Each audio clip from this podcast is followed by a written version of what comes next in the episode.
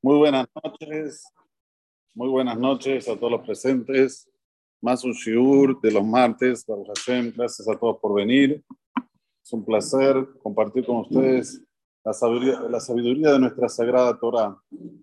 Y hoy el shiur que vamos a tratar es cómo se puede sobrevivir de las crisis, principalmente la crisis de la actualidad. Y cuando digo crisis, no es una crisis económica, que obvio que es algo que es fundamental para una persona tener eh, como se dice en hebreo, tranquilidad mental, sino también la crisis principalmente emocional, ya que uno comienza a tener todo tipo de preocupaciones en las cuales no sabe para dónde guiarse. Entonces, ahora más que nunca, tenemos que tener como estandarte, como soporte, cosas que son importantes y no cualquiera que venga a decirme algo comprar, sino a ver qué dice nuestra Sagrada Torah en momentos difíciles como los que estamos viviendo. ¿Por qué que estamos viviendo crisis? Fuera de la crisis de aquí de Argentina, que es una crisis totalmente de confianza, no es económica, tenemos las crisis que hay en el mundo todo. Si es guerra entre Ucrania y Rusia, si es en Israel una disputa entre partidos derechistas contra izquierdistas, eh, religiosos y laicos, si es en, en todo el mundo, vemos como que hay una posición en la cual tenemos que entender por qué eso, por qué está pasando primero y cómo enfrentar esas situaciones. Si nosotros vemos el principio de nuestra Sagrada Torah, la primera crisis la pasa Abraham vino.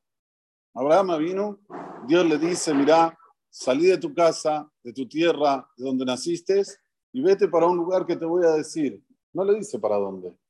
Abraham vino, va y se encuentra en la tierra de Kenan, le dice aquí, aquí es tu lugar.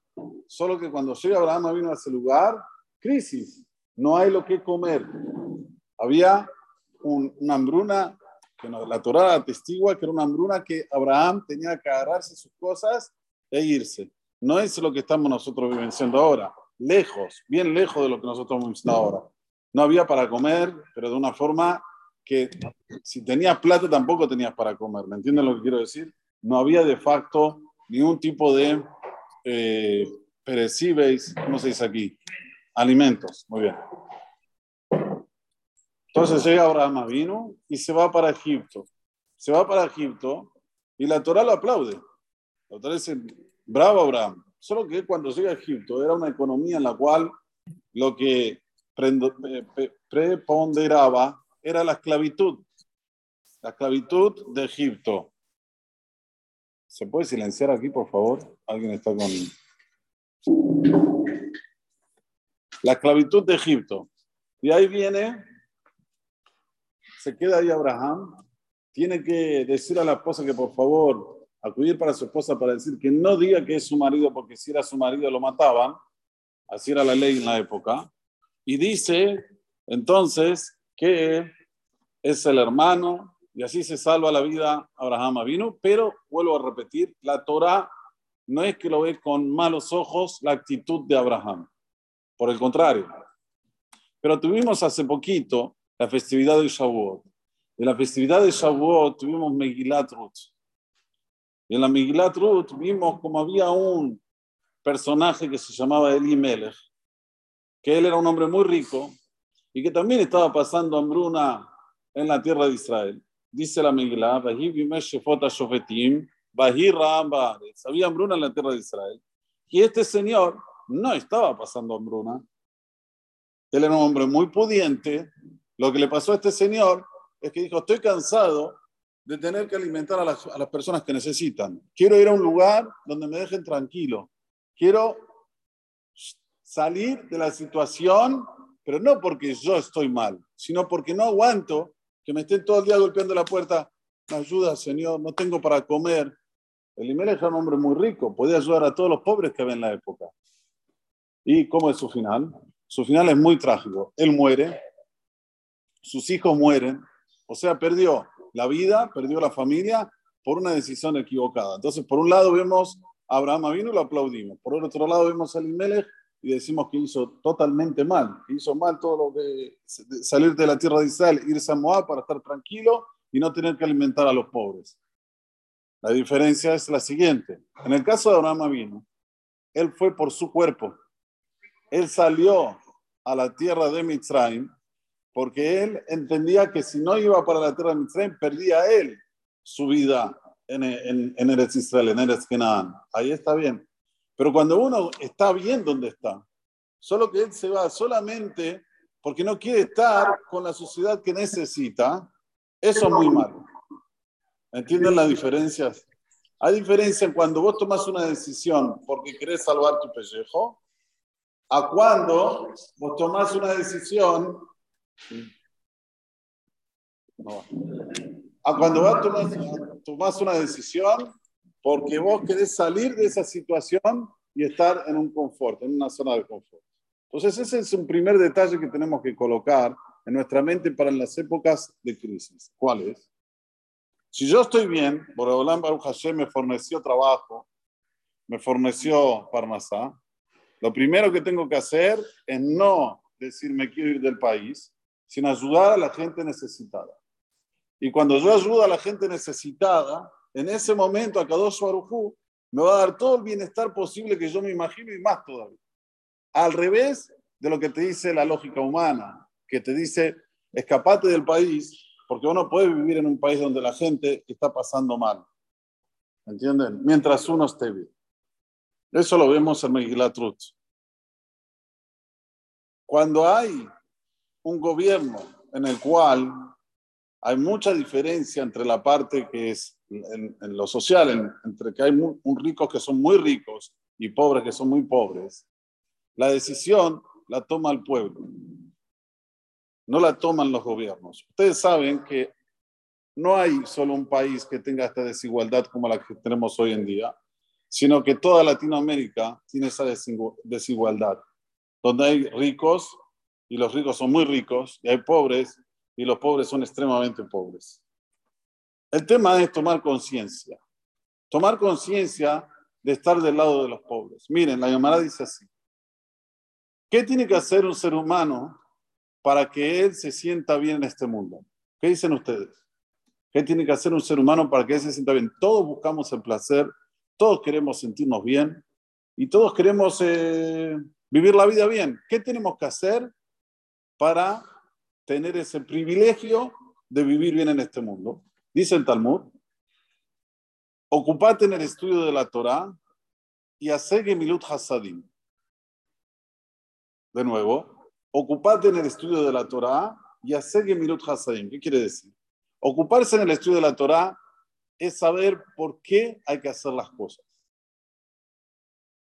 Sí, éramos chicos, no entendíamos las cosas, pero la pregunta está, ¿te vas a ir de este mundo haciendo cosas como un loro, llega un momento que vos querés tener placer de lo que haces.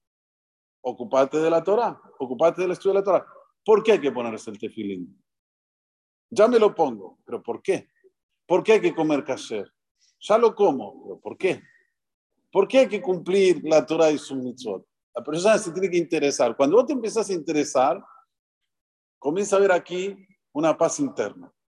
Esa paz que vos no la tenías antes, que vos estabas con eso que siempre te preguntabas y en vez de entrar, te corrías de la realidad. Y ustedes saben muy bien que cuando una persona tiene algo que enfrentar y lo empuja con la barriga, como le dicen acá, no es que se va a sentir confortable. Al revés, cada vez le va a picar más del porqué, del porqué, del porqué, hasta que al final lo aleno se acaba renegando.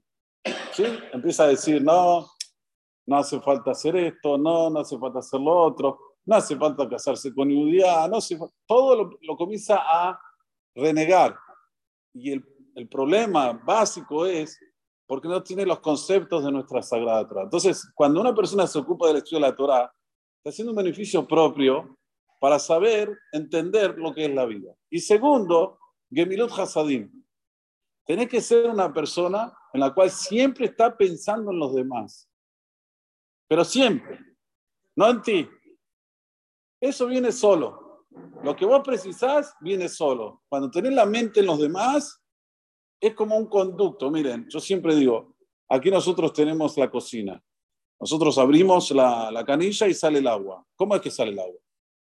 No es que está el agua en la canilla, no, hay conductos, hay, hay este, ¿cómo se dice? Tubos, que esto va hasta Aiza y de Aiza sale el agua. Nosotros somos tubos de Akadosh Barujú. Cuando nosotros hacemos Gesed, estamos abriendo nuestra canilla que viene desde la tubería, desde allá arriba, todo el chef a la abundancia, y nos da esa posibilidad de poder hacer Gesed. Si yo abro la tornera, abro la canilla, entonces yo me estoy haciendo como un sinor, como un tubo de Dios. Y ahí paso a tener también lo que yo preciso. Nada más y nada menos que hacer y contener. Impresionante. Es algo maravilloso. Yo pregunto aquí a todos los presentes, que Baruch son muchos. ¿Ustedes qué dicen? ¿Cuál es el mejor momento de placer de un ser humano? ¿No es cuando hace un acto de bondad? ¿Qué dicen?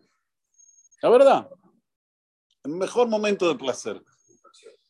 No, más que satisfacción. Es placer, es placentero vos ver hacer un acto de bondad y ver al otro que saca una sonrisa. Es, algo que no se puede escribir ni con nada, no, no, no lo puedes comparar ni con el mejor churrasco que vamos a comer ahora.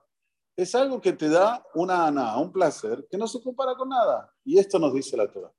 Dos cosas que te van a dar placer en la vida, un placer real. Primero, la Azokba Torah entender los principios de nuestra Sagrada Torah, del por qué. ¿Por qué somos un pueblo diferente? No tenemos coronita, tenemos obligaciones, tenemos que hacer cumplimientos de, cumplimientos de mitzvot. Esto es número uno. Y número dos, Gemilut Hassan. Cuando estemos ocupados con estas dos cosas, en ese momento nosotros nos vamos a sentir fuera de toda crisis. La crisis no va a penetrar dentro de nosotros. Allá afuera puede haber crisis, sí, de todo tipo, como dije anteriormente, pero no va a hacernos, como se dice, a atingir, ¿cómo se dice en español? A llegar, a penetrar, ¿eh? a invadirnos, a penetrar dentro de nosotros, sino al, contrario, va a quedar afuera. ¿Qué hace el mundo laico, el mundo occidental?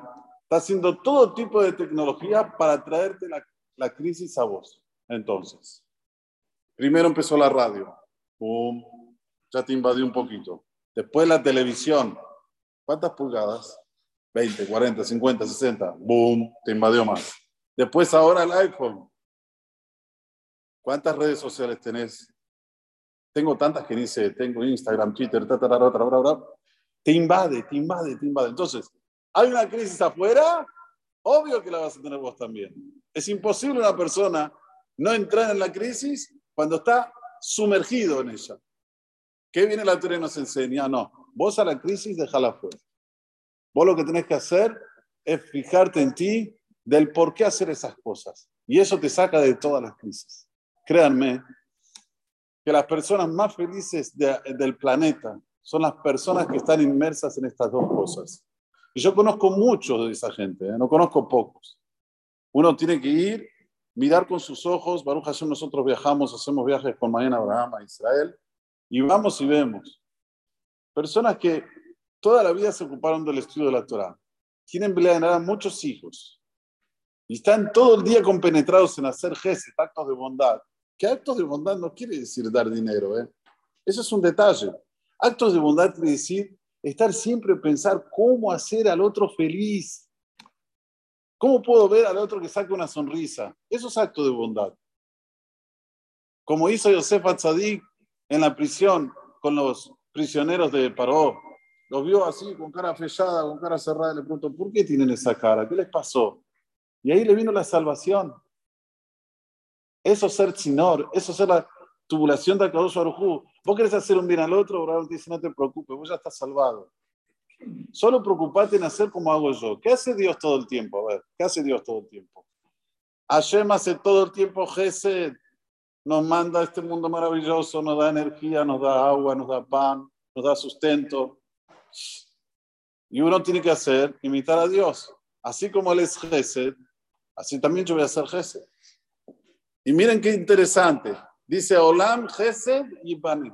El mundo se construye con actos de bondad. ¿Por qué?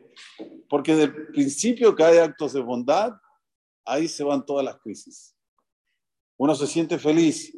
Imaginemos si hoy todo el mundo escucha lo que yo estoy diciendo, lo que dice el Talmud, y se compenetran a hacer actos de bondad. Imaginemos, pensemos un, un minuto, no más hablar de que está mal la economía, está mal la política, este hizo este, este hizo otro. No, no, estoy compenetrado en cómo ayudar a otro. ¿Qué pasaría en el mundo? Se construyen ciudades y ciudades y países y países. Entonces, cuando dice el Talmud Olam Gesed el mundo se construye a través de actos de bondad. No está exagerando. Te está diciendo la posta, como se dice en español. Te está diciendo lo ideal para que la construcción sea una construcción firme. Entonces uno se puede preguntar, ok, pero si yo lo hago, hay 44 millones de personas en Buenos Aires, ¿qué va a ayudar que yo lo haga? En primer lugar, ayuda que vos te sientas mejor. Todos buscamos cómo sentirnos mejor. Entonces, uno se siente mejor. En segundo lugar, hay gente que te está mirando. Hay hijos, hay hermanos, hay sobrinos, hay, siempre hay gente que te está mirando. Cuando vean que vos estás mejor de verdad, que vos cambiaste tu semblante, que vos sonreís, que vos estás de bien con la vida, desde ese momento él también va a decir, wow, si él cambió, yo también quiero tener lo que él tiene. No quiero ser diferente a él. Es bueno contar nuestras experiencias positivas también, no solamente con relación a la naturaleza. Pero en los años 90, cuando yo me fui a Brasil, me fui en agosto de 1990, nosotros llegamos a un lugar donde no había minián. Ustedes entienden, no había minián. Teníamos que ir a buscar el décimo a la calle y traerlo dentro del CNIS. Sin embargo, con un trabajo, pero Behemet, con muchos gestos, muchos actos de bondad, éramos muy jóvenes pero pensábamos todo el tiempo a, ver cómo hacer para acercar a otro judío al judaísmo. Y les digo bien, no hay otra fórmula de acercar a otro judío al judaísmo que no es enseñándole Torah. No hay. Y Torah es empezar desde cero, desde el Humash, las Mishnayot, la Gemara, el Talmud, no Kabbalah, todas esas cosas que no tienen ni sentido cuando una persona no sabe el tashkit. Es como que yo le diga a una persona, vení, te voy a enseñar a que tengas una fábrica de coches y todavía ni sabes cómo se hace un coche, ni sabes cómo el coche, cuáles son las, las piezas que tiene que ponerse a un coche, cómo vas a tener una fábrica. Primero empezá a entender cómo se hace un coche y después pensá en grande, en la fábrica, en todo lo que se necesita para entender las piezas y cómo, cómo comercializarlo y todo lo demás. Esto es lo mismo. La primera, la primera cosa que debemos saber en nuestras vidas, lo elemental, es primero saber el tashtit, el humash, que es la base, es la Torah escrita. Y a través de la Torah escrita, entrar en la Torah oral, la Mishnah, la Gemara. Y había gente de todas las edades. Había jóvenes, había gente de edad media y había gente grande. Y todos los días estábamos ahí enseñando, enseñando. Yo empezaba el día a las 5 menos cuarto de la mañana y terminaba a las 8 de la noche. De 5 menos cuarto a las 8. Y uno va enseñando, la gente va aprendiendo y se va dando cuenta que a medida que va pasando el tiempo, a la gente le cambia el semblante. Ustedes no entienden, porque, a ver, ¿cómo les puedo explicar algo que hay que vivirlo? Vos ves a una persona que venía a estudiar todo tipo de semblantes raros, porque la verdad, la crisis lo invadió. Y viene a estudiar y se va con otro semblante. Viene al Beta Knesset, hace tefilá con Minyan, estudia un poco, se va con otro semblante y a medida que va pasando el tiempo, se le cambia la cara. Y esto es algo que se precisa hoy más que nunca para salir de las crisis. Para salir de las crisis hoy necesitamos del estudio de la Torah. No hay otra. Si habría otra fórmula, créanme, yo siempre lo digo. ¿eh? Si hay otra fórmula, yo sería el primero a decirla. Porque ustedes creen que a mí no me gusta la buena vida. ¿Qué, creen? A ver, que a mí no me gusta viajar, no sé lo que es eh, salir, pasear.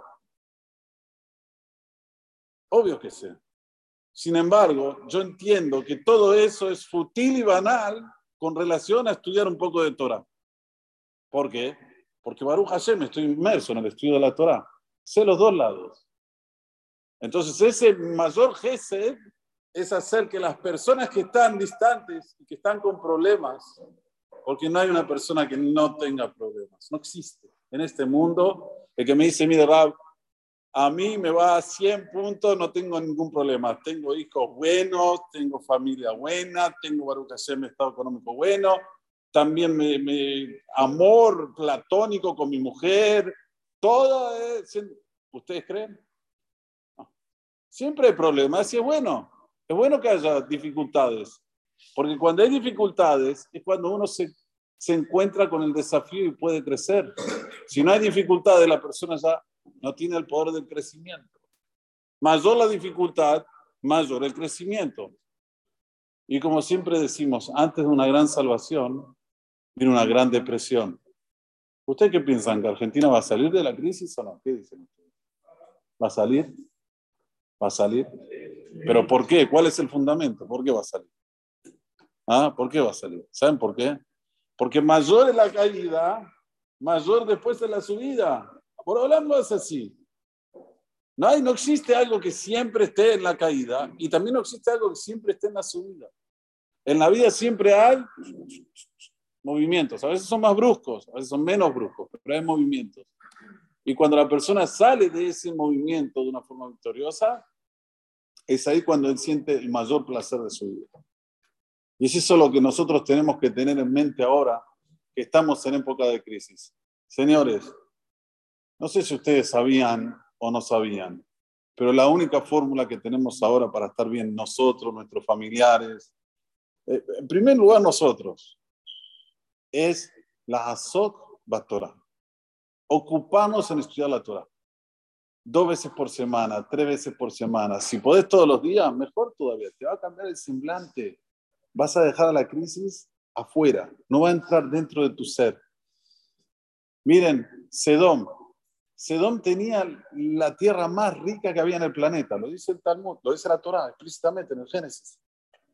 Que Sedom era la, parte más bonita que había en toda la fase de la tierra. Sin embargo, Sedom, eh, eh, Raim la dice hola, las personas de Sedom eran perversas y pecadores mucho.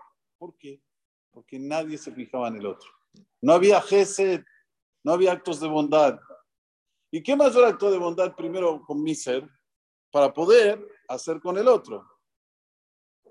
Este es el mayor acto de bondad, con mi Neshama, para poder tener un semblante lindo y que el otro cuando me vea diga, wow, me encanta con este hombre. La verdad que me ilumina, me inspira esperanza, me inspira satisfacción, me inspira buenos momentos. Para eso precisamos esforzarnos y no es muy grande el esfuerzo, créanme, al revés es muy poco con relación a todo lo que uno gana después. ¿Sí? Adam la Amalula, la persona nació aquí para esforzarse, no vino aquí para pasarla bien nada más. Y el esfuerzo lo que trae después, el resultado, ah, Baruch Hashem. Una vez, la verdad que no fue una vez, varias veces, me preguntaron, ¿de dónde tenemos prueba que existe el mundo venidero. De hecho, hace poco uno me llamó de Miami y me, hizo esta pregunta. Me llamó especialmente. Rabino, usted que habla de Olamazé y Olamabá, queremos saber de dónde tenemos una prueba, pero irrefutable, que existe el mundo venidero. Le dije, mira, verdaderamente nuestra Torah no habla de mundo venidero. La Torah escrita no vas a ver la palabra Olam no existe. ¿Por qué? Porque es muy fácil decirte órdenes y decirte, ¿sabes qué? Cuando llegas arriba hay 70 vírgenes que te esperan, todo lo que dicen. Es muy fácil. Andá y comprobalo. Entonces viene la Torah y te habla aquí, aquí. Vos querés tener placer aquí, cumplir la Torah, vas a tener placer aquí en este mundo. Pero en la Torah oral, sí, varias veces cita el tema de tener placer en el mundo, eh, placer en este mundo y en el mundo venidero. ¿Y cuál es, cuál es la prueba irrefutable que existe el mundo venidero? ¿Alguien aquí tiene la respuesta? ¿Alguien tiene la respuesta? Tenemos que tener la respuesta. Es muy importante. Bueno, yo la voy a decir ahora y acuérdense hasta los 120 años. Si nosotros, los seres humanos, viviríamos este mundo, y este mundo es lo único que existe. Pregunta número uno, ¿para qué cementerios? ¿Para qué? ¿Se murió? Como hacen algunos, quemalo, agarrar las cenizas, tirarla y se acabó. ¿O acaso nosotros vimos cementerios para animales? ¿Hay cementerio de la vaca? Aquí se murió una vaca que daba mucha leche, era buenita. Como decía María, María Elena Wells, tenía un canto de la vaca. Una vez vimos un cementerio de vacas, de burros, de caballos, de perros, estamos ahí, estamos ahí. Sí, lamentablemente. Ahora voy a leer la llamada lo que dice.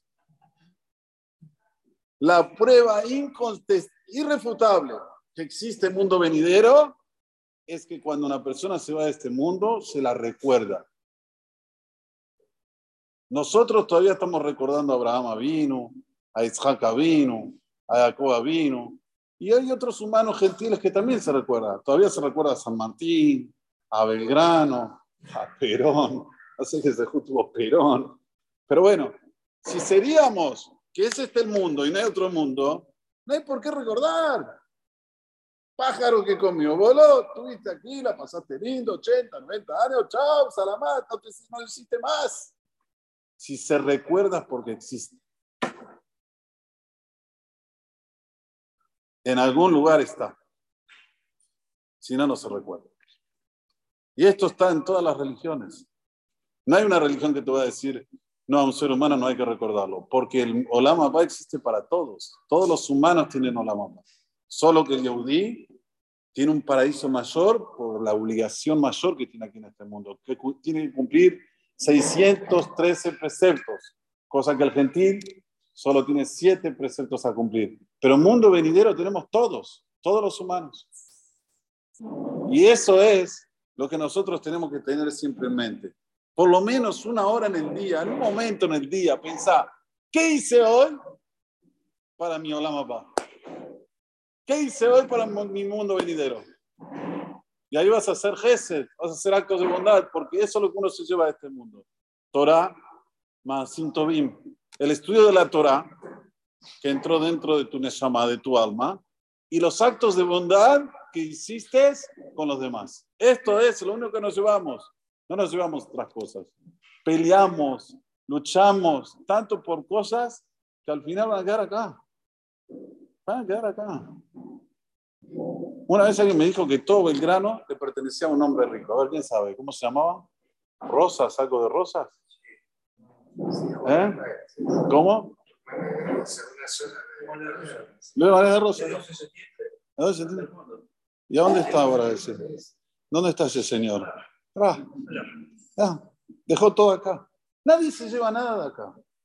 Sin embargo, el alma sí va para allá. ¿Qué tenemos que hacer entonces? Tener placer aquí, salir de todas esas crisis que nos invaden, para después también tener placer en el mundo venidero. Ganamos doble, ganamos acá y ganamos allá. Esa es la metodología que tenemos que tener. Ahora, ¿por qué tantas crisis? ¿Por qué cada vez las crisis van en aumento? Esto hay una de y con esto terminamos, que la quiero leer de adentro. Ustedes saben que ahora estamos en la era mesiánica. Esto es Pashur. Nosotros tenemos, este mundo tiene 6.000 años. 2.000 años primero son de desolación, 2.000 años segundos son de la entrega de la Torah.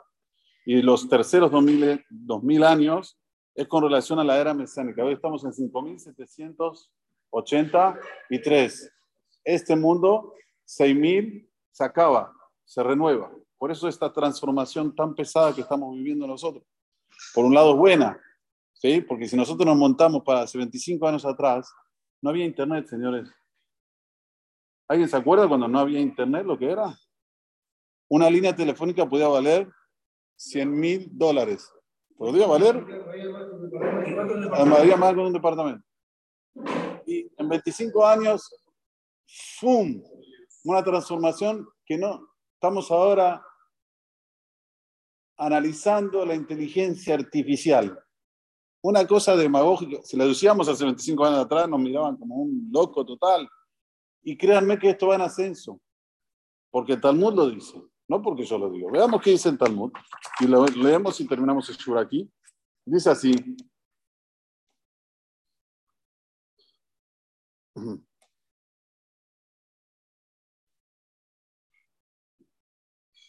Veik de Mashiach cuando está prestes a venir el Mashiach, como ahora estamos prestes, estamos en 5783, nos quedan 217 años como máximo, dice la Gemara, Hutzpaisge, primer cosa, va a haber un aumento del caradurismo. ¿Qué tal? ¿Cómo ven esto? ¿Cómo está el caradurismo? ¿Cómo están los sinvergüenzas? Baruch Hashem. Levantan la bandera a ver quién es más sinvergüenza. Yo quería Amir. Va a haber inflación. Ustedes van a decir, ¿por qué hay inflación? Y Baruch Hashem, hay productos, hay commodities a piacere como nunca en el mundo. Tiene que haber deflación. Yo quería Amir. ¿A qué? Dice la Gemara, el Talmud, la parreira, o sea, donde se hace el vino, va a haber vino, pero a voluntad a voluntad. Sin embargo, inflación, porque estamos viendo, hay inflación, creo que es uno de los momentos con más abundancia que hubo en el mundo de la creación, desde su creación. ¿Ustedes saben lo que es? Por ejemplo, lo que dije anteriormente, lo cité anteriormente, abrir una tornera y que salga agua. Todo lo que tenían que hacer hace 150 años atrás nuestros queridos abuelitos para tomar agua. ¿Pensamos una vez en eso? Hay abundancia, abrís la, la canilla y sale vino. Hay vino, pero ¿cuánto vino querés? Sin embargo, la botella está barata, el buen vino no está barato, está caro. Allá en Belloque, el, el vino va a estar caro. Un malhut te le minuto. Las repúblicas se van a convertir en lo peor de la sociedad. ¿Qué tal? ¿Le suena algo? Malhut te le minuto. Antes la república era el símbolo de, ejemplo, como una persona tiene que ser. ¿no? ¿En quién te tienes que ejemplizar? En el político, en el presidente, en el ministro. Por eso tienes esos títulos. De repente vemos todo lo contrario. Barmin Nancy son como, no voy a decir nombre, pero ustedes ya saben. Fuera de mí, que mi hijo sea como, no. Antes eran ejemplos y ahora, cerca de la avenida del Mashiach, a a Minuto. Vento, jaja, nadie puede llamarse la atención al otro. ¿Por qué? Porque cuando viene un político y le dice al otro, che, no robé. ¿Qué no robé? Vos me estás hablando a mí de no robar. Mira lo que tenés vos. ¿Dónde sacaste la mansión? ¿Y dónde tenés esto? ¿Y dónde tenés otro? Ento, jaja. Bedvad y el Snut. Los lugares, congreso, todos estos lugares donde se congregan las personas para sacar las leyes, perdonen, pero lo dice la llamada, va a pasar como un, va, va a pasar ser como un prostíbulo. Bet y Elizabeth. Galilea Jareb. Dice el Talmud, en la Galilea que está en Eres Israel va a ser destruida. ¿Cómo se entiende que va a ser destruida el Galil? Ustedes saben que del Galil sale toda la abundancia de Israel. Toda la abundancia sale del Galil.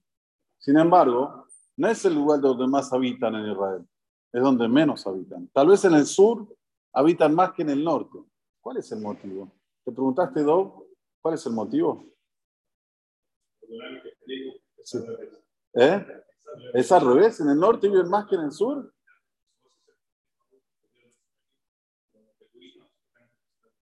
Eso. ¿Pero dónde? ¿Dónde, dónde están conquistando tierra? ¿No en el norte? Sí, pero del Germón para acá, que están entrando los beduinos, Sí, pero hay mucho más todavía. Donde están todas las, eh, las eh, ¿cómo se llama? Eh, las bañas, ¿cómo le dicen en Israel? los Nehalim. Nahmías, todo, Sí. Sí, muy bien, pero está poblado más el sur que el norte. Me parece. Bueno, es cuestión de, ver bien. Pero dice aquí a Galilea Jared. ¿Por qué dice que es Galilea Jared? ¿Cuál es el motivo? Dice la Gemara.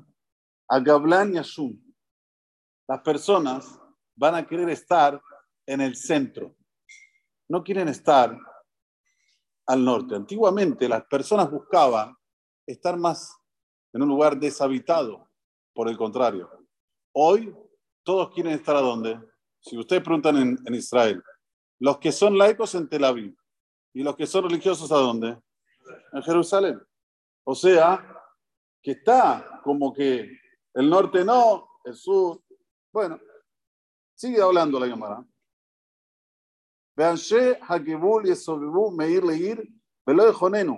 Los que están habitando en los límites de Israel, y lo vemos ahora, van de un lugar para el otro y no van a tener en quién, en quién confiar.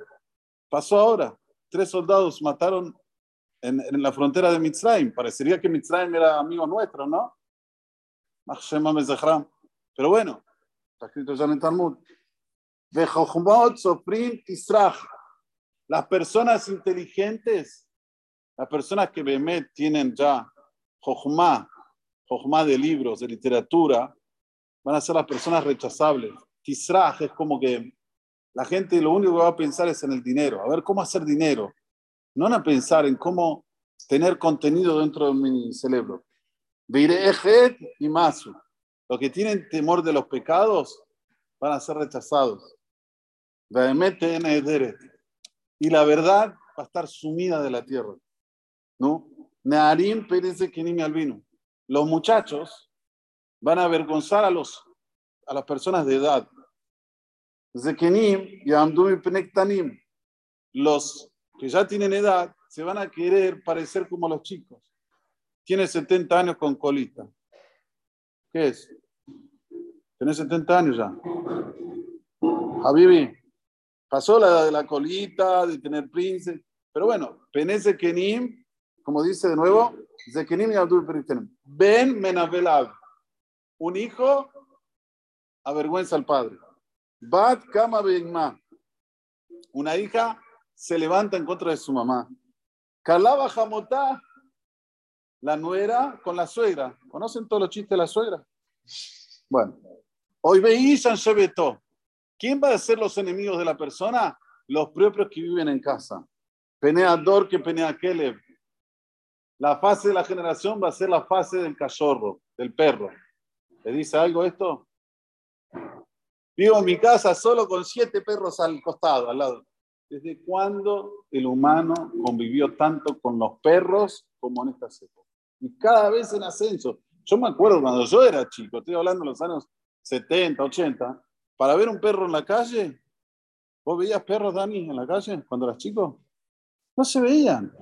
Hoy Baruch Hashem, tenés que driblear los perros cuando caminan. Baruch Hashem. Entonces lo que dice la Gemara, Semet, Peneador que Penea Kele. No mitbayesh me aviv, el hijo no tiene vergüenza del padre. ¿En quién debemos apoyar? Él la vino Solo en nuestro Padre Celestial. Ahora, cuando se dice apoyar, hay dos tipos de apoyo. Hay apoyo que nos apoya así. Hay otro apoyo que se llama que lo imito. Yo me apoyo en alguien, confío en ese y lo imito. Tenemos que imitar a Kadosh Baruj Estudiemos Torah, hagamos más ejeset, actos de bondad, para que toda esa crisis esté fuera de nosotros y podamos ir tener una vida placentera con contenido en este mundo y en el mundo venidero. Amén, amén. Muchas gracias a todos. Perdón que me atrasé un poquito hoy.